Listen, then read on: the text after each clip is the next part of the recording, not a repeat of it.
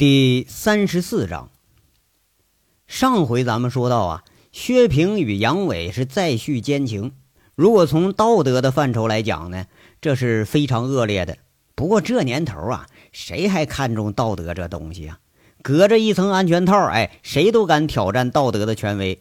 而对于城市里头像薛平这种有钱又小资的女人，道德这个东西，怕是得跟那个内裤差不多。需要的时候啊，咱遮遮羞；而不需要时候，这东西要扔就随便扔，哎，要换咱就随便换了。之后这一天里头，杨伟隐隐的感觉有么不妥。这性爱后的欢愉，同时呢，却是给他心里带来了更沉重的负罪感。精神上的爱恋和肉体上的出轨是两个截然不同的方向，这更让他感觉到迷茫。杨伟那个时候相信了。他这心里啊，还是没有放得下韩雪，而杨伟更相信自己呀，就这么大点出息。如果薛平或者季美凤或者其他可能的女人，自己看得上的女人一示爱，而且又有机会，那他自己怕是还是禁不住诱惑。因为一直禁不住诱惑，或者呢，自己本身就没想着去拒绝。才使得自己对雪儿啊，对自己的妻子的愧疚，怕是越来越深。以前杨伟觉着陈大拿之流的是很龌龊，什么秘书、公关、小姐和情人，那是来者不拒。而现在呢，他觉着自己和类似的人呐，都是一样的龌龊。这对不起雪儿的事儿是越做越多，连他再想起自己的所作所为，也觉着自己啊，不配拥有这个家了。也许呢，自己是对的，挥刀斩断这段情缘。雪儿在大连可以有自己的生活，可以找一个爱她、关心她和能够守着她一辈子的人，而不是像自己这样一个龌龊的人。杨伟啊，离自己心爱的人是越来越远了。隔了一天，就是薛平的喜宴，不期而遇了凤城的老相好，那个肥头大耳的张成。这俩人扯了几句。新郎新娘就来敬酒来了。远远的，杨伟其实已经注意到了这个即将成为薛平老公的人。他是白白净净、文质彬彬、微微发福，显着一副养尊处优的样子。嗯，有个三十七八、快奔四的样子，倒是和薛平很般配的一个男人。杨伟这粗枝大叶的，到现在才醒悟，根本就没问过这新郎是谁呀？他叫什么呀？干什么的呀？薛平笑吟吟地跟着老公身边，一袭红裙显着格外的婀娜多姿，像是一朵娇艳盛开的大玫瑰，连脸蛋儿也是一片的绯红。俩人看上去倒是天造地设的一对儿。这位是天煞集团的副总上官日成，这位是天煞集团的餐饮经理张成，这位是天煞集团首席财务总监沈志远，这位是。等介绍到杨伟的时候啊，薛平一下子顿了顿，好像这人没法介绍。现在杨伟他是白丁一个呀。杨伟这随机应变的功夫那是真不浅，马上就笑着自我介绍啊，保保安队长啊，保安队长。薛平一下子浅笑了，介绍着啊，对，锦绣的保安队长帮过我大忙啊，呃，多多关照啊，多多关照。鄙人费润石。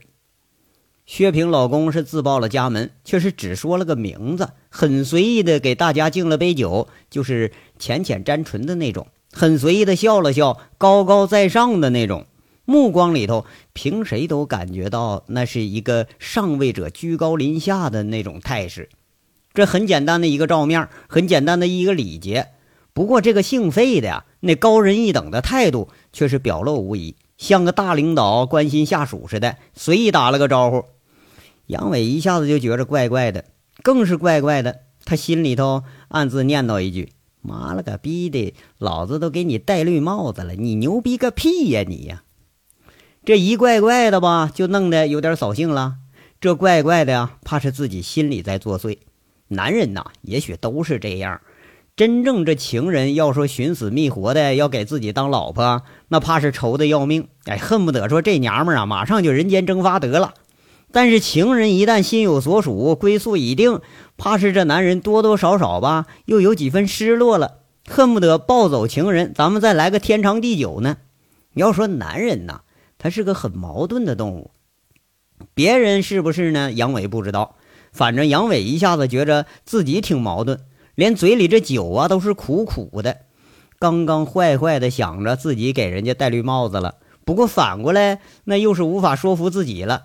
一个新的想法冒出来了，那戴绿帽子怎么的呀？啊，那不还是人家老婆吗？张成好像多少啊也受了点冷遇，有点讪讪说了：“嘿呀，拐什么大蛋呢？切，要不是陈总安排，我们还不来呢。哎，是不是啊？你说杨兄弟，怎么着也得敬三杯吧？哎，你看他那样哈，好像是咱们都是乡下穷亲戚来巴结他来了似的。哼，就是你丫就乡下的，还不是人家亲戚呢？有什么牢骚吧你呀？”杨伟在那笑着说着。这口气里头有点淡然，随口问了一句：“哎，这人什么来历啊？哎，就是挺牛逼哈。哎呦，这你都不知道啊？那我凭什么要知道啊？哎呀，您老真是脸大的很呐，你呀！”张成在这笑了：“薛老板不一般人，掉了个金龟婿。那姓费的，呃，是哪个银行的分行长？这哪个行来的？我弄不清楚。”反正啊，管信贷的财神爷爷那是。张成看看杨伟没表态，又是很八婆的凑上来悄悄说：“哎，俩人都二婚啊！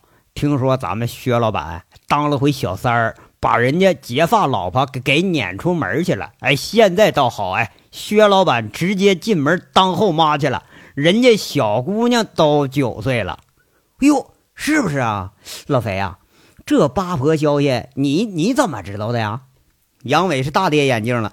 这雷人的消息是一个接一个，这消息啊，怕是杨伟相信这事儿，薛平肯定能干得出来。薛平要是见着喜欢的男人和有价值的男人，怕是这手段那要多得很。等闲的女人根本都不是他对手，要不那锦绣也不会在他手里头风生水起呀。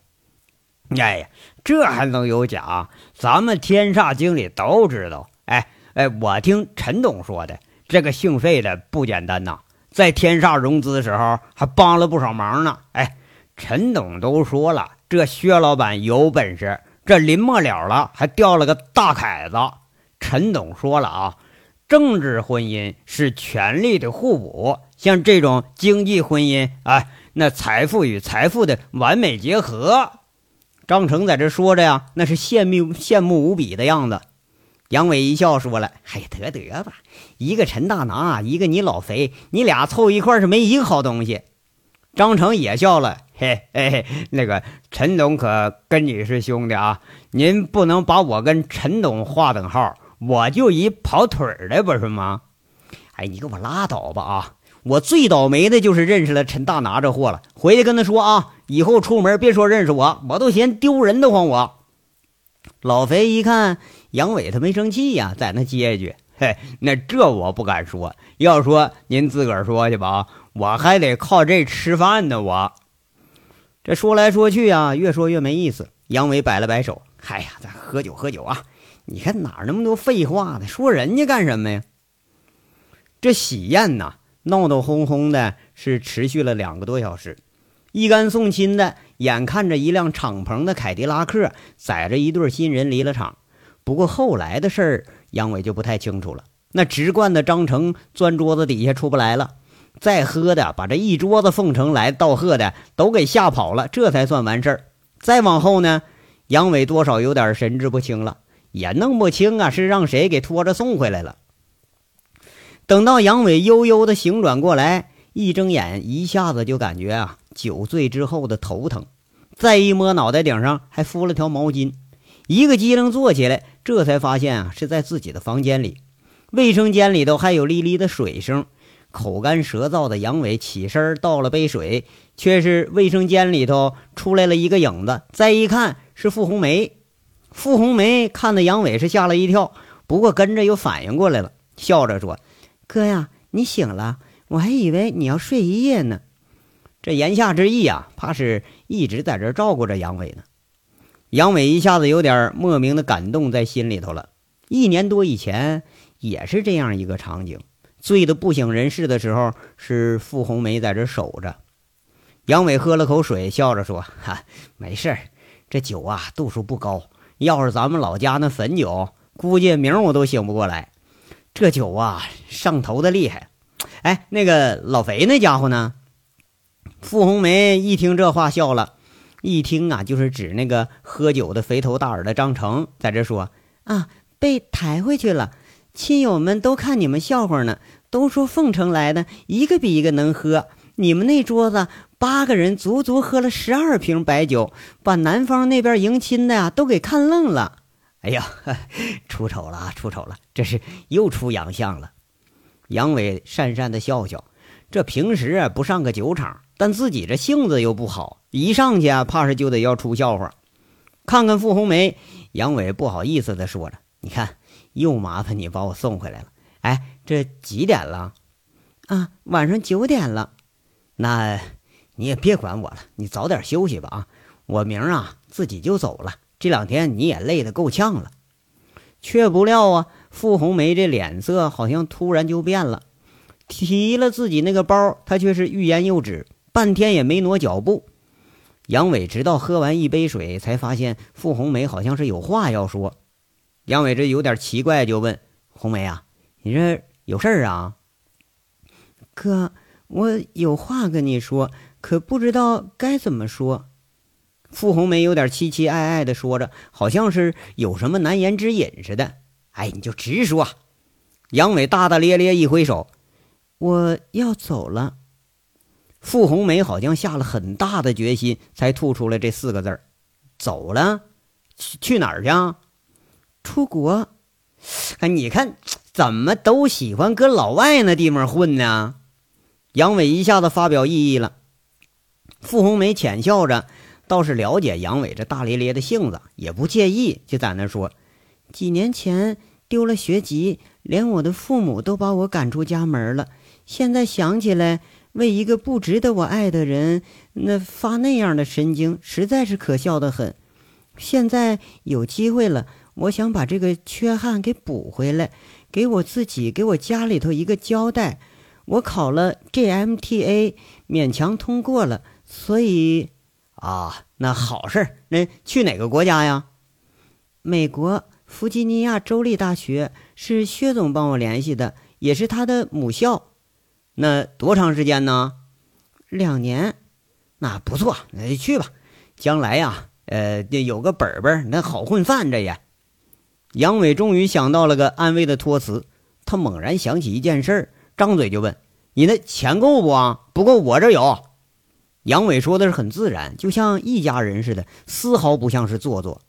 傅红梅笑了笑：“不用了，哥，我在薛总公司当助理，攒了不少，够用了。再说出去了还可以勤工俭学呢。”“哎，你俭什么学呀？不够说话啊！别客气，你把我当哥，我就得拿你当妹妹。哎，对了，你家里头那块呢？”这杨伟啊，小心翼翼地问一声。傅红梅是被家里赶出来的，这事儿杨伟是知道的。我回过家里了，见到我爸妈了，他们现在对我挺好的，知道我要出国把学业继续，很高兴。傅红梅在这抿着嘴唇说着：“啊，呃，那就好，嗯，那那就好。”这杨伟啊，也不知道该跟傅红梅说点什么，就有点词穷的感觉了。傅红梅一看杨伟半天也没个声，就说了：“哥啊，谢谢你。如果没有你，我走不到今天。说不定啊，就是谁的二奶了；说不定就是哪家厂子的小姐；说不定啊，现在早就流落街头了。在上海有我好多同学，有的现在工作都成问题，而我没拿到毕业证，却是里面已经混得不错了。”今年招聘的时候，我还往公司里头招进了我的两个同学呢，他们都很羡慕我。这一切呀，都是你给的。我一直想当着面说谢谢，一直也没找着机会。哎，你谢我干什么？这都你自己努力的啊！我又帮你考不了那个什么啊什么 MT 什么 A 的。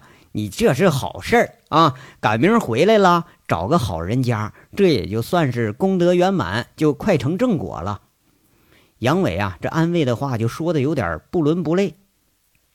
傅红梅眼睛红红的，似乎并没有在乎杨伟的推辞这谢意，而是继续说着：“哥，我一直想找个机会跟你说，但一直没找到。去年你被抓了，我们离开凤城，我路上哭了一路。后来知道没什么事儿，才放心了。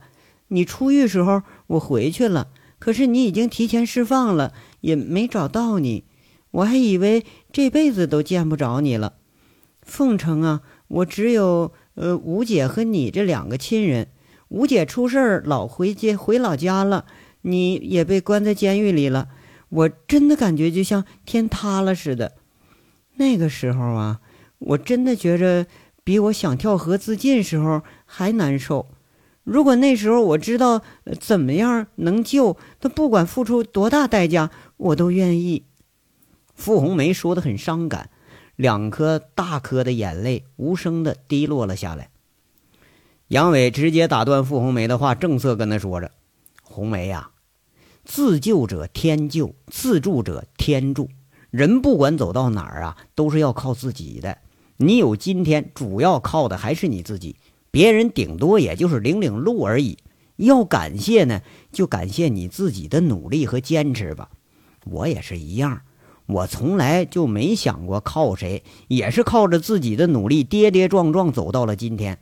不管我用的是什么手段，不管我走的是什么路子，我毕竟走到了今天，这是最重要的。这话呀，说的傅红梅眼前亮了一亮，她很感激似的看着杨伟，说着。我懂了，不过还是要谢谢你，你给我指了一条生路。哥，都说你很粗野，可有时候我一直觉着你说话挺有哲理的。呃，是是吗？那你也这么认为啊？嘿天，那当然了，我师傅当年那是有道高僧。嘿嘿，哎，我当年跟师傅那可学不少，只不过后来还俗了，我才学坏了呢。杨伟这一下子又是马不知脸长了，才不呢，哥，你是好人。傅红梅在这扭扭捏捏的，脸上轻笑着，像是邻家小妹那样可爱。这俩人说话的气氛呢，就开始缓和了。从凤城说到上海，从两个人都熟悉的人开始说，说到了薛平，说到了吴妈咪，那还是傅红梅有心，居然还去过吴妈咪老家了。吴妈咪现在居然在老家开饭店了。杨伟一听这消息，乐了。这吴妈咪她是个人来疯，哎，干这个正合适，男的女的她都能给你拉进店里来。又说了杨伟自己，又说到了大连。傅红梅好像还是有心事似的，突然问一句：“哥，韩雪对你好吗？你们幸福吗？”杨伟一愣神儿，然后给了一个很坚决的回答：“呃，幸福。”很幸福，可是，可是什么呀？可是我这次见你，怎么感觉你一点都不高兴，一点都不幸福啊？傅红梅终于说出自己的心里那疑问了。也许这不是疑问，杨伟就是不说而已，谁都看得出来。那不能吧？我幸福不幸福，你都能感觉出来？杨伟一瞪眼睛，这女人的感觉是真厉害呀，就这都能感觉出来呀？当然能感觉出来呀，女人的第六感那是很准的呀。哎，得得得得，咱咱不提这话题了啊！你净搁那瞎感觉。杨伟在这悻悻地说一句：“哥，我知道你不会说的，有什么事儿啊，你都愿意自己一个人担着。我其实最担心的就是你，我一走就两年时间，见不着你，让我更担心。担心？你担心什么呀？”杨伟一愣，他就没反应过来。我前阵子回凤城了，知道你已经走了，现在在大连，我总觉着不放心。这次一见你，我更担心了。杨伟啊，呃，这个落寂的表情，估计是早都进到人家傅红梅眼睛里了。杨伟呵呵一笑：“哎呀，怕我进去啊？不能啊，我不能那么没出息吧？”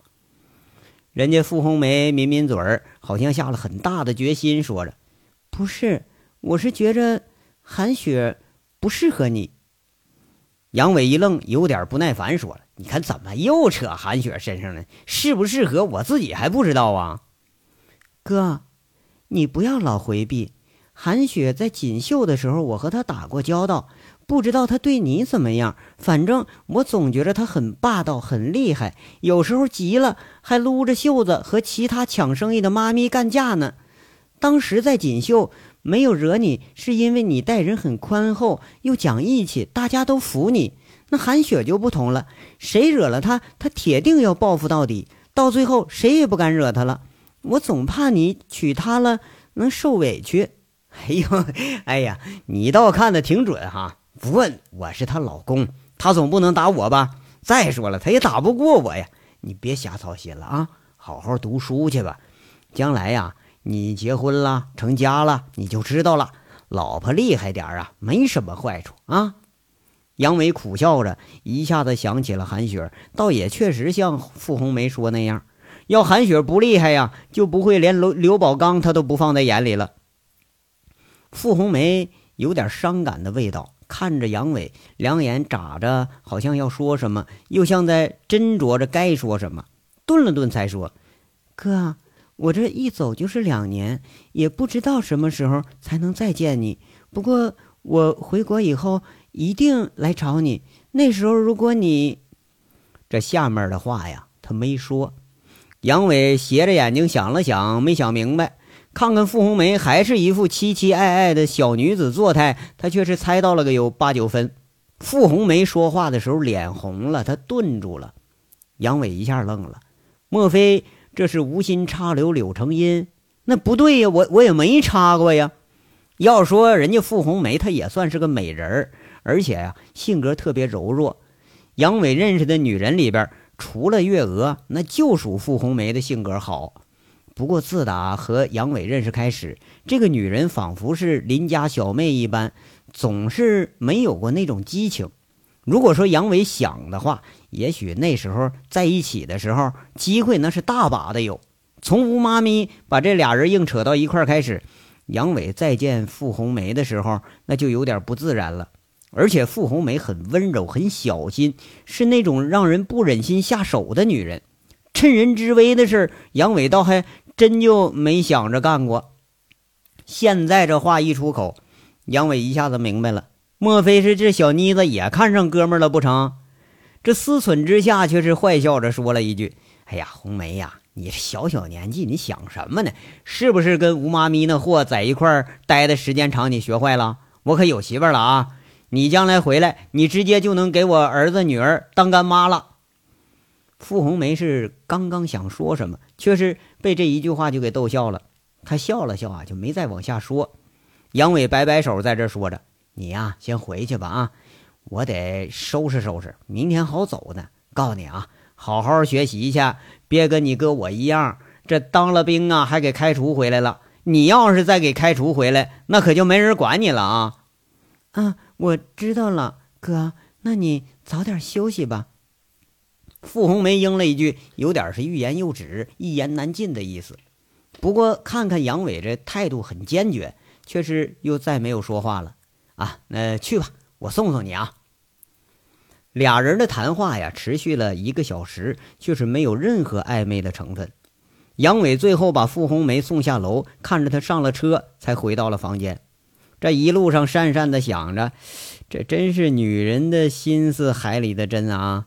谁可曾想啊，这姑娘还有这么深的心思呢？你说，哎呀，要说这辈子我这也算是高尚一回了吧？虽然杨伟不知道傅红梅到底在想什么，但是杨伟知道这个姑娘啊，自己是无论如何也下不了手的，甚至于对自己当初没下手啊，一点他都不后悔。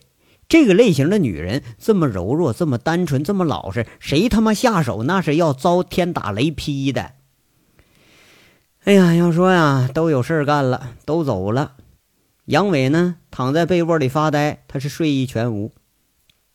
薛平有了自己的归宿了，傅红梅也是即将远行了。陈大拿这货风生水起，是越来越红。周玉慧呢，带着这帮混球开起饭店来了，十家连锁。看样啊，这名堂也不小，好像现在也就剩下自己了。偏偏自己是最没出息的一个。杨伟在床上翻来覆去，他睡不着，想到了韩雪的点点滴滴，想到了自己身边曾经的女人，想到自己曾经的战友和兄弟。这样的城市是如此的美好，但是它却不属于我。妻子、情人一个个离我而去。也许啊，这里本就不是我应该待的地方。我一直想做却没做的事儿，就是为了这些爱和牵挂，一直羁绊着自己的步子。我。到底该何去何从啊？睡不着的杨伟起身，从行李箱里头拿出了自己已经看过无数遍的一本厚厚的资料。这是贫嘴林国庆留下的东西，上面有一行醒目的标题宋体字：“立体化生态农业区规划设计。”这本书啊，杨伟并没有看得太懂，包括其中什么什么参数，那杨伟确实不懂。好多东西那都是杨伟闻所未闻的，不过呀，就以这东西，杨伟曾经在网上啊查询过，确实是在南方这个城乡之间有这种生态示范村儿，什么集农林牧副渔于一体的绿色产业，与顺王村的生活条件一相比，那是颠覆性的。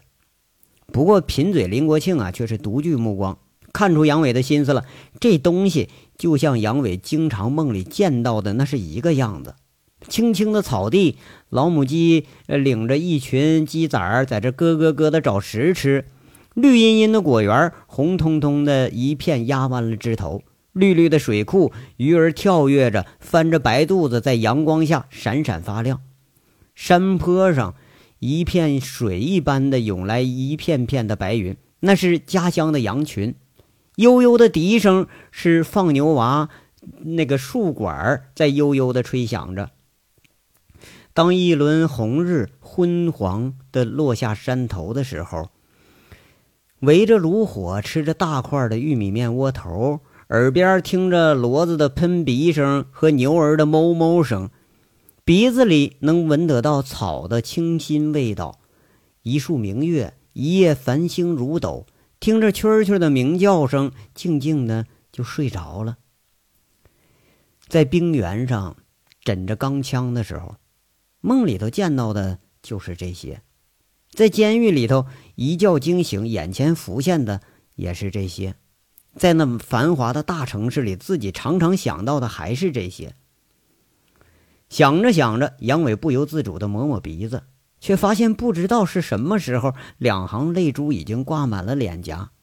多少年的颠沛流离，多少年的离乡背井，多少年的魂牵梦绕，多少年的辗转反侧，自己梦想中的这个天堂，在脑海里头却是越来越清晰了。也许，这才是自己真正想要的生活，这才是自己真正的归宿。只有家呀，才不会嫌弃自己的贫穷和粗鲁。只有家才能接纳自己已经伤痕累累的心，只有家乡那片净土才能荡涤自己灵魂上的污垢，只有家乡的水才洗得净自己染着血和罪恶的手。杨伟泪流满面，努力让自己镇定下来，把脸泡进那洗脸池冰冷的水里头，好久才定下了心神。也许啊。我已经找到自己该干什么了。凌晨一时，心情已经恢复平静的杨伟拿着电话，好不容易开了一次机，拨通了一个电话。电话通了，很快呀，就传来了一个中气十足的女声：“喂，哪位呀？”“那你说呢？”杨伟懒洋洋的在那说着。“杨伟啊，是你吗？你在哪儿呢？”电话里的声音是喜极而泣，啊，我在大连呢呗，同队啊，你呢？你在凤城呢？杨伟又问一句：“不在，我已经回省城了。你怎么想起给我打电话来了？”佟思瑶的声音里头是喜不自胜。嗨，找你有事儿呗，不是想你啊，就是投案自首。你希望是哪一种啊？杨伟笑着在这调侃着：“少废话啊，有事说事儿。”大半夜的，你有毛病啊！电话里头正是佟思瑶，说是这么说的啊，不过话里喜悦成分多一点。要是生气嘛，那八成就是装出来的。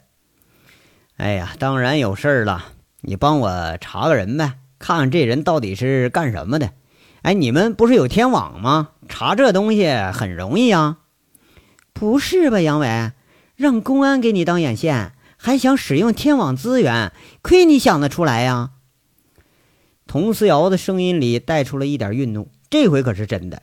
哎呀，你看，你们拿我当枪使，这反过来就不能给我帮帮忙了？又不是干什么坏事呢，就查查这人是谁，家在哪儿，有什么背景什么的。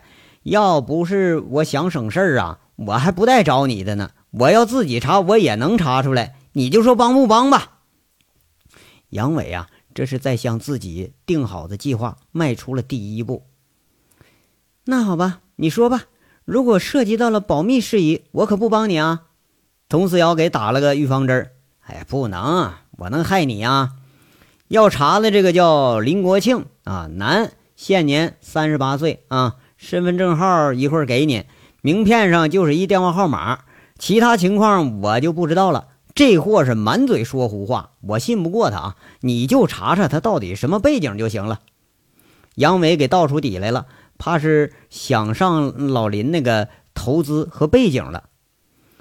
北京的呀，查北京人干什么呀？佟思瑶那不愧是老侦查，一听身份证号这就确定方位了。杨伟这不迭的说着：“嘿，这人呐，将是我生意上的合作伙伴。你给我查查这货呀，有没有什么案底啥的？别将来给整的我黑吃黑喽！再好吧，那明天我上班之后想想办法。啊，那谢谢了，佟队啊，明儿我给你打电话啊，早点睡啊。哎，杨伟，这边佟思瑶啊，觉着还有话要说呢，没想到杨伟人那边把电话已经挂了。”气得佟思瑶是狠狠的把手机就摔床上了，这个懊恼啊！想了一会儿再打过去，人家已经关机了。这个神经病！佟思瑶悻悻的骂了一句，继续钻进被窝里头睡觉去了。不过呢，今晚上怕是又要失眠了。不但是佟思瑶失眠，连千里之外的杨伟他也是靠着枕头独坐到了天亮。第二天的九点。傅红梅准时到了文华宾馆，到了杨伟的房间，却是敲了半天，他没有人儿。在下总台一查询，总台很奇怪的问：“您是傅红梅女士吧？”傅红梅应了一声。那服务员很恭敬地交给他一把钥匙，跟他说：“杨先生已经走了，这是房卡和房间保险柜的钥匙，他委托我们交给你。”傅红梅一惊之下，快步返回了房间，打开保险柜，她一下就惊了。柜子里边齐刷刷的码着几叠人民币，钞票下面压着几张信签，上面龙飞凤舞的字，一看那就是杨伟的手笔。傅红梅看着信签呐，刚看了一眼，看了两行，那眼泪就顿如涌泉，泣不成声了。这章到这儿就说完了，下章稍后接着说。感谢大家的收听。